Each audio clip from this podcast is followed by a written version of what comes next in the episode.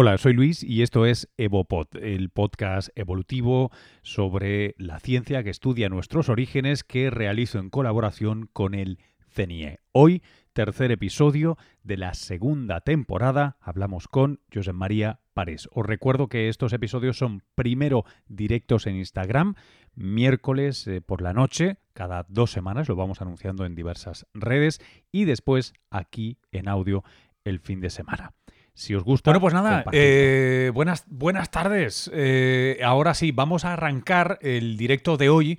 Eh, para los que, bueno, para los que estéis más o menos debidamente informados, sabéis que ahora vamos a arrancar el tercer episodio de Evopod, de estos ahora directos que hacemos así a través de Instagram Live y después se transforman en un podcast de audio al uso habitual. Es un, es un programa que hacemos en colaboración con el CENIE.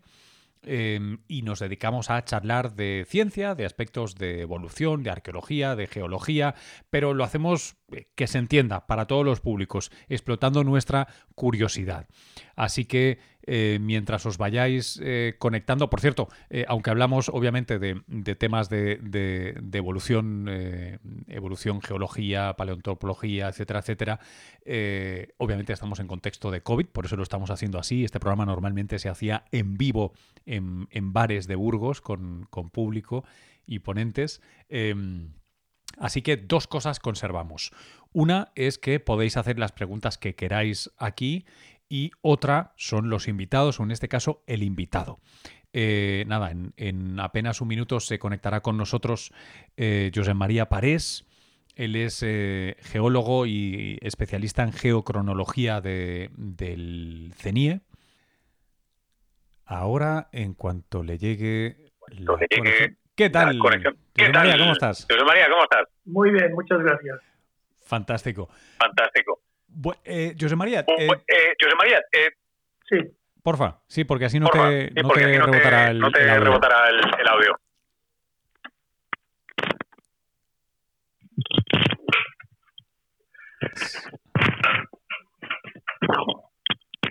Sí, mejor así, ¿verdad?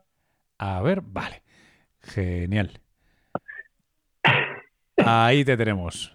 Perfecto. Jo, es que yo estaba confundido, disculpadme. Yo pensaba que José María se conectaba desde la cuenta del CENIE.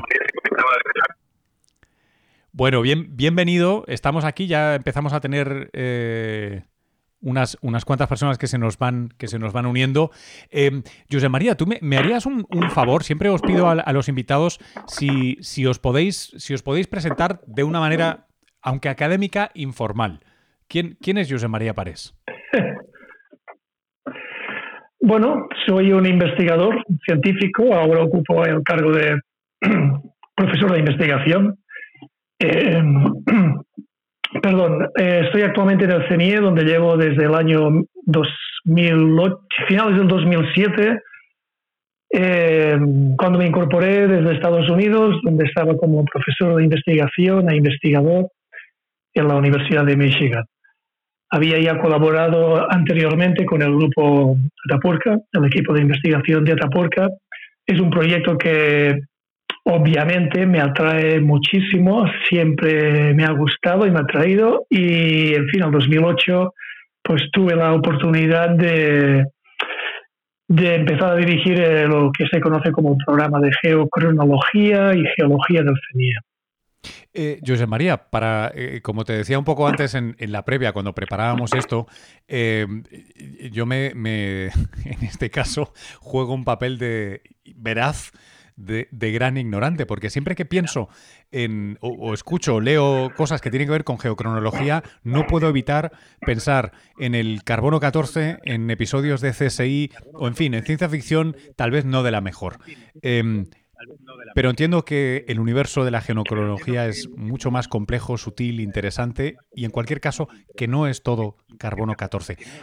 ayúdanos a, desenmarañar este lío, porque yo creo que la mayoría de gente eso es lo único que tienen en, su memoria de, cómo se datan las cosas. Eh, cuando tú llegas a un yacimiento, ¿qué, es lo que, ¿qué es lo que haces? ¿Qué es lo que piensas? Bueno, intento absorberlo de entrada. Eh, con los años se desarrolla lo que llamamos intuición o instinto. que es algo que desgraciadamente, por cierto, hoy en día se tiende a, matar un poco, yo creo, en las etapas iniciales de, de, la educación.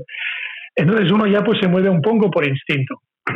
Y a partir de ahí pues ya se utilizan los conocimientos que también uno ha adquirido durante los años para determinar cuál va a ser la mejor forma, el mejor método para empezar a aportar lo que, es decir, el marco temporal, la pregunta lícita y absolutamente necesaria que la planteen los arqueólogos, los paleontólogos y los propios geólogos de qué antigüedad tiene este depósito, cuál es la fecha de este yacimiento, cuántos años hace que se ha depositado esta formación.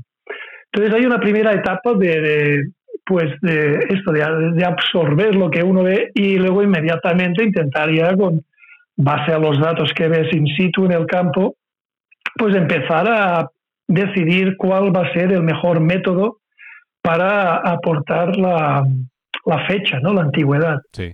Entonces, sí, efectivamente hay una, perdón, una multitud de métodos y necesitaríamos igual cuatro o cinco conferencias como esta pero el carbono 14 quizás es lo más conocido, por supuesto. Es un método que se conoce como radiométrico, que para sintetizar esta palabra, como ya sugiere, radiométrico, estamos midiendo unas propiedades ah, de isótopos, unas propiedades de, ciertos átomos, digamos, inestables, que cambian en el tiempo.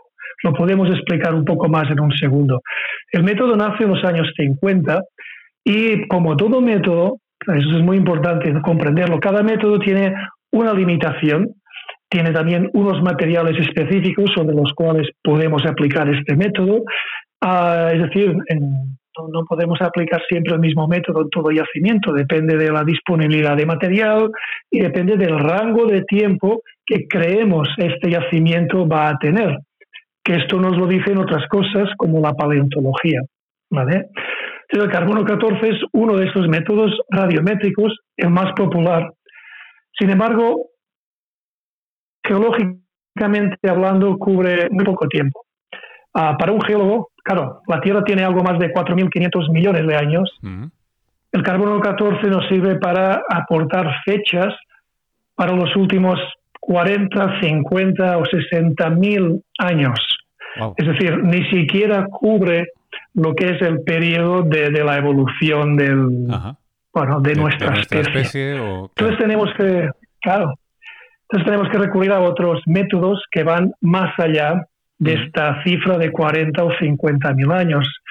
Nosotros en el CENIE, por cierto, hemos datado algunas pinturas rupestres bien conocidas en el norte de España. Y, en el, y en el, incluso en Atapuerca también hemos aplicado este método de, de carbono 14. ¿Qué otros métodos aplicamos? Bueno, pues son también, digamos, radiométricos, es decir, que estudiamos o aprovechamos las propiedades de, algunos isótopos. Y para no marear a la audiencia, ¿qué es un isótopo? Bueno, a eh, todo el mundo por lo menos le suena, le suena la palabra, el concepto de, átomo. Ah, hay átomos que, que, son inestables, digamos, que no están contentos en su configuración, su configuración actual, digamos.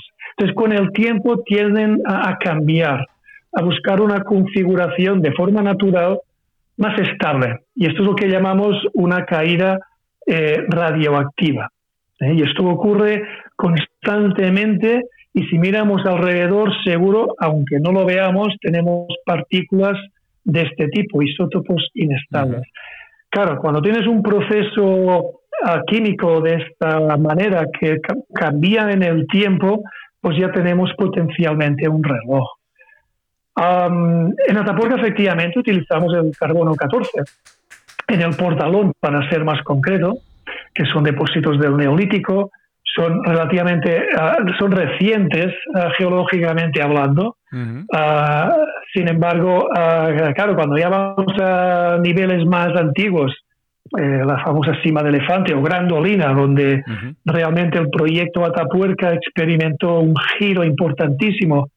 Allí estamos eh, pues cerca del millón de años. Del millón de años. Que, claro, claro, un millón de años. Entonces, claro, en parte por eso no saltó a la fama, por así llamarlo, el yacimiento de Grandolina hasta el 95, que es cuando publicamos par de artículos donde sacudíamos, digamos, las ideas convencionales, demostrando de forma muy sólida que teníamos unos, eh, bueno, unos fósiles humanos, habían dientes, recordemos esto, que salieron en el 93, 94, había industria ya. Ah, claro, y con unas fechas pues ya cercanas al millón de años, a 800 mil años.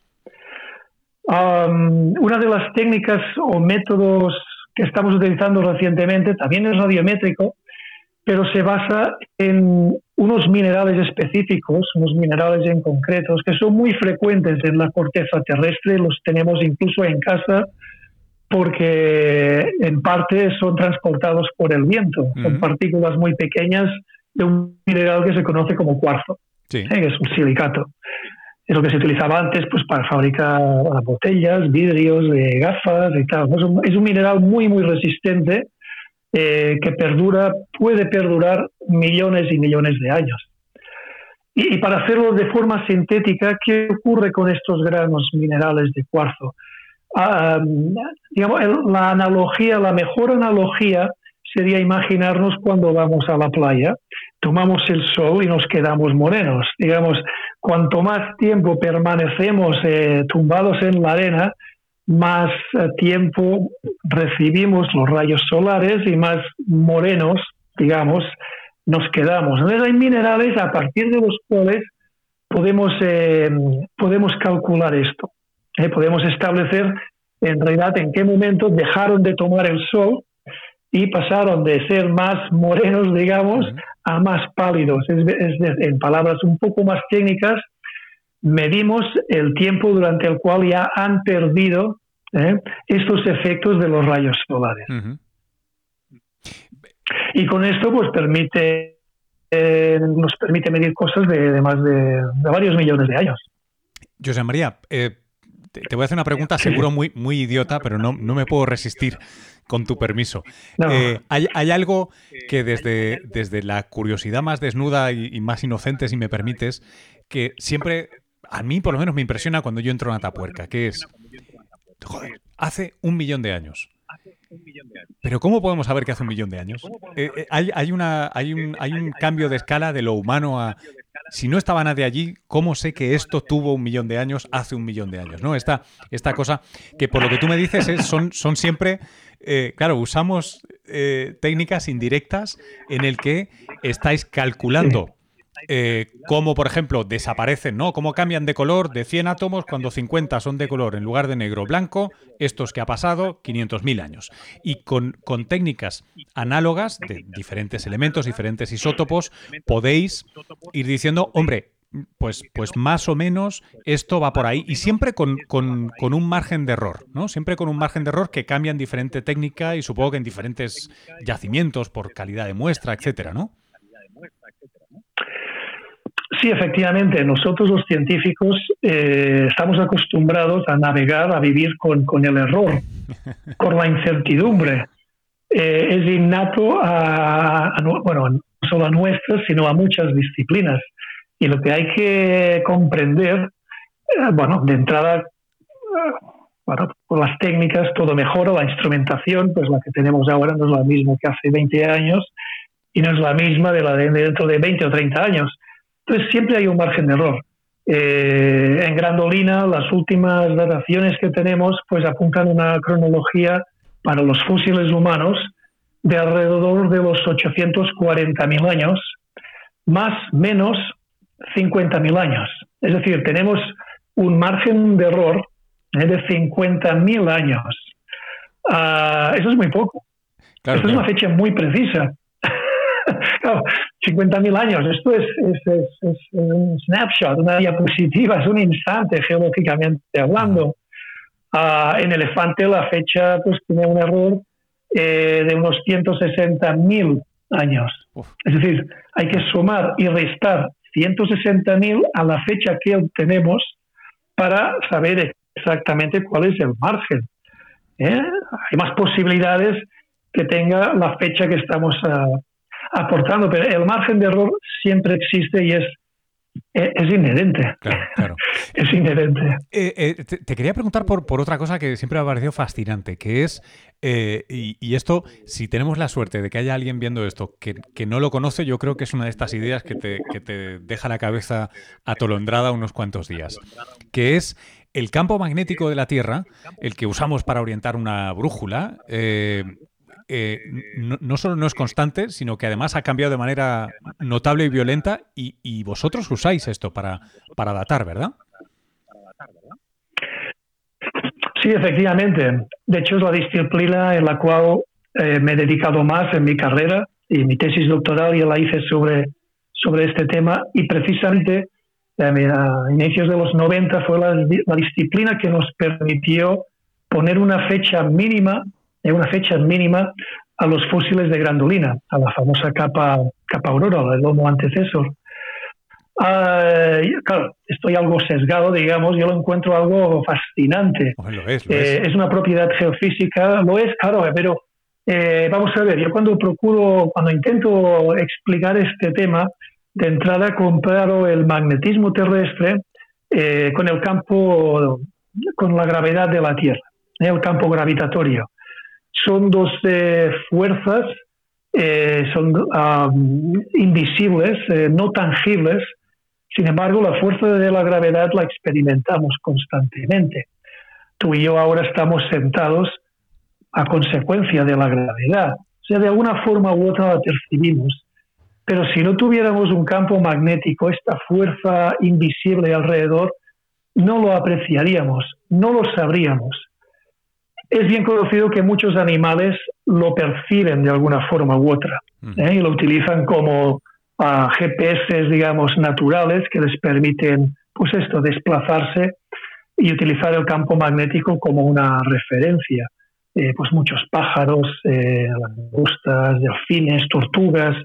Los humanos no, o por lo menos ahora, hoy en día. A lo mejor teníamos en el pasado esta capacidad de percibir el campo magnético, pero ahora no. Bueno, lo importante, esta fuerza invisible, eh, por ejemplo, lo que hace es eh, controlar, eh, afectar a una brújula. Las brújulas, que ahora también, por cierto, están más en desuso porque cualquier móvil hay una brújula electrónica Ah, pero bueno, cualquier persona habrá visto la típica brújula con una agujita que está emanada, magnetizada, con lo cual tiene la propiedad de apuntar hacia el norte. En cualquier punto de la superficie terrestre, siempre, siempre es como una, un objeto que, que, te va a ser fiel, estés donde estés. Pero no siempre, y aquí está el tema. Hoy en día la brújula apunta hacia el norte o lo que llamamos el norte, digamos hacia el Ártico. ¿eh? Pero esto no ha sido siempre así. Y aquí, de aquí la, lo fascinante de esta propiedad de la Tierra, que por cierto otros ah, satélites o planetas la habían tenido en el pasado y hoy en día pues ah, ya no tienen magnetismo, como, como Marte, como la propia Luna, ¿no? Pero hay vestigios de que había habido magnetismo. Entonces, eh, hace miles de años, hace en concreto 780 mil años, si hubiéramos estado, nuestros ancestros estaban aquí, de haber tenido una brújula, en lugar de hacia el norte, hubiera apuntado hacia el sur. Es decir, el norte magnético, la típica aguja con la punta típicamente roja de la brújula, habría apuntado hacia la Antártida. Es decir, en el sentido totalmente opuesto, opuesto de lo que haría hoy en día. Y esto es lo que llamamos una, una, inversión de polos, pero se puede comprender como una permutación, es decir, un cambio de signo ¿eh? mediante el cual el polo norte magnético se desplaza hasta el hemisferio sur. Y esto es una propiedad, insisto, única, eh, que queda registro de ella, ah, por ejemplo, en contraste a la gravedad, que es no digo que sea imposible, pero sería muy complicado tener un valor de cuál era la gravedad hace 5.000 años o 50.000 años. Con el magnetismo sí que podemos, porque hay muchos minerales que son de hierro, muy pequeños, eh, que son capaces, cuando se están depositando en el fondo de, un mar, de un lago, o en una cueva, en el riachuelo, o el lago que hay en la cueva, pues parte de estos minerales magnéticos pequeños, como son tan pequeños precisamente, el campo magnético puede acabar de, forzarlos y alinearlos hacia el campo magnético. Esto es como el experimento este típico que hemos hecho todos de pequeños con, con el imán y las limaduras, ¿no? Esta idea de que van persiguiendo, en fin, por, por aproximarlo. Sí, sí, efectivamente. Efectivamente, efectivamente, la Tierra de hecho es como un gran imán, aún sin haberlo en el interior de la Tierra, pero si visualizáramos, y se puede hacer, eh, estas, estas líneas de fuerza, este campo magnético, tendría la misma geometría que este experimento que comentas, es un mejor análogo para comprender el campo magnético de la Tierra. Claro, al haber estos cambios, estas permutaciones, como quedan grabadas en los distintos niveles, en los distintos estratos que llamamos nosotros, eh, en yacimientos o en cualquier localidad geológica, nosotros podemos estudiar estas muestras de distintos niveles y ver en qué momento el polo norte está en la misma posición que ahora o al revés. Como tenemos tablas, digamos, de referencia, podemos cotejar y ver en qué momento estos cambios ocurrieron y a partir de ahí obtener cronologías. El caso de Atapuerca y en concreto del Grandolina es el mejor ejemplo. Es un yacimiento que hasta mediados o inicios de los 90 se consideraba del Pleistoceno medio, es decir, de una antigüedad de 300, 400 mil años o por ahí, ¿no? Ah, claro, cuando nos dimos cuenta que había este cambio, esta permutación de polos magnéticos y que estaba por encima de los fósiles humanos, claro, esto implica inmediatamente que los fósiles existieron antes de esta permutación. De, eh, con lo cual, y de ahí vino esta famosa fecha de 780.000 años para los fósiles de Granolina. Eh, José María, eh, no, no, me quiero meter en otro jardín, pero eh, ¿hay un porqué? Eh, ¿Por qué esas inversiones eh, cíclicas? Porque se han producido unas cuantas veces, ¿no? Sí, la verdad es que es una propiedad intrínseca de la Tierra ah, y desaparecerá cuando la Tierra deje de ser, digamos, dinámica. ¿Eh? Dinámica en el sentido que eh, la Tierra tiene su propia energía. Nosotros recibimos la energía solar, pero la Tierra, aparte de un calor latente, digamos, primordial, eh, dentro de la Tierra hay cantidades enormes, digamos, de material ah, radioactivo y esto produce calor. No hay que alarmarse, no nos, nosotros no recibimos esta radiación, pero a consecuencia de esta radioactividad en el interior de la Tierra existe calor y calor, el calor es una fuente de energía. Pero esto, esto también finalizará. dentro de unos cuantos millones de años ya no lo veremos. Pero bueno, el, campo magnético se genera en, la parte casi más interna de la Tierra. La Tierra eh, tiene una estructura concéntrica y al igual que un melocotón, que tiene unas escalas relativas muy similares, pues hay el núcleo, la semilla en el interior, y luego está toda la carne del melocotón en la tierra lo que es la carne sería lo que llamamos el manto. Y luego tenemos la semilla, pero la tierra tiene la particularidad de que la parte más externa de la semilla es líquida. Eh, es líquida y además está prácticamente compuesta de hierro. Ah, es decir, tenemos un material que es conductivo, que es el hierro, y además está en movimiento.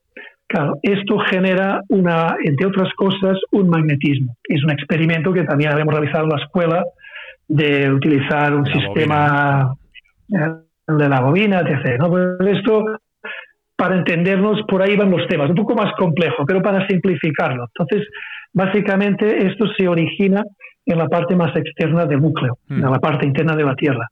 Ah, y el movimiento está, pues, más o menos, digamos, organizado por la propia rotación de la Tierra. Eh, no sabemos, no sabemos en detalle por qué ocurre, pero de alguna forma u otra este líquido que está de hierro, que está en constante movimiento, eh, tiene inestabilidades, no es perfecto. Y en algún momento eh, totalmente aleatorio en principio, las corrientes de convección pues se alteran, giran hasta adoptar, digamos, una posición también estable que siempre es paralela al eje de rotación de la Tierra. Entonces, los cambios, estas permutaciones, la respuesta corta es no sabemos con exactitud a qué responden y cómo se forman, pero de alguna forma están relacionadas con estas inestabilidades de la, del núcleo líquido de la Tierra. Son totalmente aleatorias y, como bien decías, tenemos constancia del campo magnético pues, de hace 3.000 millones de años. Ah, y estas permutaciones han ido ocurriendo. Teníamos, tenemos un buen registro de los últimos 190 millones de años ah, y son totalmente acíclicas. El último cambio importante, como decíamos antes, ocurrió hace 780.000 años. Es decir, ahí fue la última permutación importante de polos. Ah, y en promedio, en promedio, si miramos estos 190 millones de años, insisto, en promedio hay un cambio aproximadamente cada millón de años, ¿eh? aproximadamente. Pero bueno, a los 780 cambia, y luego otra vez a 0,9, luego 1,7. Esto es bueno porque tenemos un código de barras, digamos, natural. Sí, sí, sí, y como tal, como código de barras, los intervalos, digamos, eh, vamos a llamarlos positivos y negativos, pues son totalmente de longitudes muy distintas y esto ah. nos facilita la tarea de las dataciones. Claro, de colocarlo. Em, eh, José María, ¿qué, eh, ¿qué cosa te gustaría poder hacer que hoy técnicamente todavía no es posible? ¿Qué, te gustaría poder datar? Que, que, ahora es, si no imposible, por lo menos no se ha podido hacer.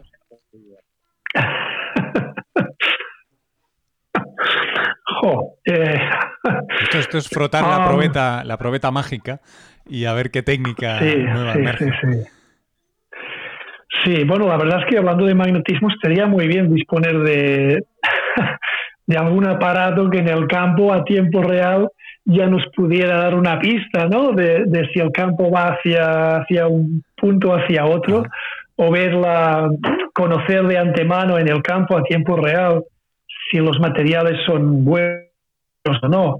Esto es como las cintas eh, estas de cassette, que espero que, que, se, conozcan todavía.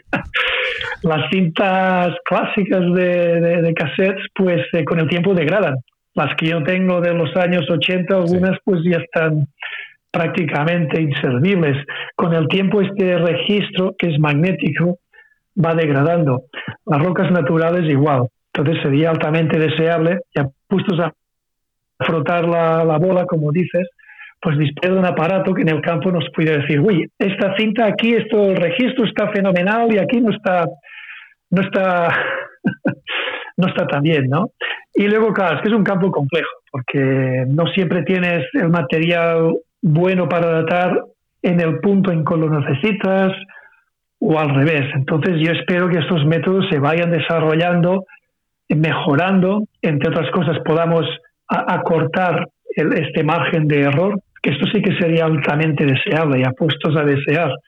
En lugar de una incertidumbre de 50.000 50 años, imagínate que la pudiéramos tener de, de 10.000 o 5.000. Esto sería fenomenal. Porque en Atapuerca tenemos dataciones de grandulina, pero las tenemos cada X metros. Entre dos dataciones consecutivas no sabemos exactamente el tiempo que hay, porque a lo mejor no ha habido ningún tipo de depósito entre, digamos, estos 100.000 años, o, a lo mejor ¿eh? ha habido una sedimentación, un registro continuo, a lo mejor no, a lo mejor es un depósito, digamos, catastrófico, y aquello que aparenta muy grueso, de 5 metros, distante geológicamente hablando, es una ave unida a materiales de escorrentía. Todo esto todavía eh, no nos es posible, pero bueno, nos vamos acercando poco a poco. Qué bien. Bueno, José María, te, quiero agradecer que este, este rato que has pasado con nosotros eh, charlando. Ah, y quería, perdóname, antes de, antes de despedirte, no quiero meter la pata porque tenía una pregunta aquí pendiente Pero bueno, nos acercamos ya al final de, nuestro directo. Os quiero recordar que luego lo tenéis como podcast de audio, así que si habéis entrado con esto arrancado, no os preocupéis que a partir del viernes está, está en podcast de, audio en, en Evopod. Eh, José María, nos estaban preguntando eh, sobre, sobre, mi, sobre mi primer tema, el carbono 14. Eh, nos preguntaban cuál es la cantidad mínima de años que, puede medir? O sea, ¿cuál, cuál es el rango temporal? Ah, bueno, odio dar esta respuesta, pero por supuesto es un depende. Sí. entonces varía mucho según el, según el material y las condiciones de preservación y tal, ¿no? Pero bueno, hay, hay digamos, artefactos datados de, hace eh, pocos eh, centenares de años. ¿eh? ahí, ahí es posible llegar en determinadas circunstancias con el carbono 14. Para estos intervalos cortos y con, eh, con materia orgánica o, bueno, también se pueden datar corales, en principio elementos que lleven el, elemento carbono, ¿no? Clásicamente es materia orgánica, tejidos, resto de vegetales, etcétera. Y bueno, como decía, pues algunos centenares de años podemos llegar bien, sí, sí. Qué interesante. Hasta los 50.000, sí. José María, quiero darte las gracias por, por este rato que, has pasado con, nosotros, por someterte al interrogatorio. Y la verdad es que yo por lo menos he aprendido un montón. Espero que, nuestra, nuestra audiencia también, tanto aquí en el directo de Instagram como, como en el podcast. Espero que estéis llevando bien esto del confinamiento, sobre todo los, los eh, geólogos y la gente que estáis en la arqueología, la paleantropología, que sé que sois gente de, de bota más que de bata. Y esto tiene que ser estresante.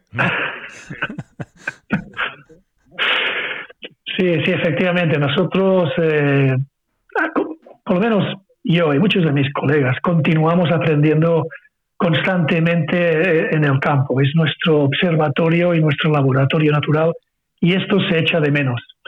Se echa de menos. Pero bueno, de mientras pues tenemos un montón de artículos eh, a, escribir, ideas. Ahora mismo estoy desarrollando un proyecto de investigación, o sea que no paramos. Qué bien. José María, muchísimas gracias. Muchas gracias al CENIE por, por apuntarse a esta aventura de divulgación. Esto es EvoPod, en directos en Instagram y en podcast de audio. Cada 15 días tenemos un encuentro para aprender más sobre la ciencia de y alrededor de el estudio de nuestra, de nuestra evolución. Muchas gracias a todos los que nos habéis acompañado y los que nos veréis en diferido. Buenas noches. Muchas gracias. Buenas noches. Pues hasta aquí este episodio. Si os ha gustado, recordaros que esto es en directo y por tanto podéis hacer vuestras preguntas en mi canal, en mi perfil de Instagram, que es arroba luis-quevedo.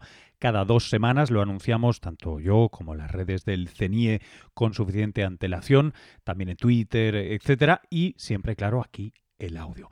Si os gusta, si tenéis preguntas, propuestas, cosas que os gustaría averiguar, enviádmelas. Eh, pongo en las notas del podcast, por supuesto, el Telegram de, de, este podcast y de todos los podcasts que hago para que podáis enviar vuestras sugerencias y entonces no os preocupéis que montaremos un episodio de preguntas y respuestas con expertos del CENIE. ¿Qué os parece? Bueno, gracias por escuchar y por compartir. Hasta luego.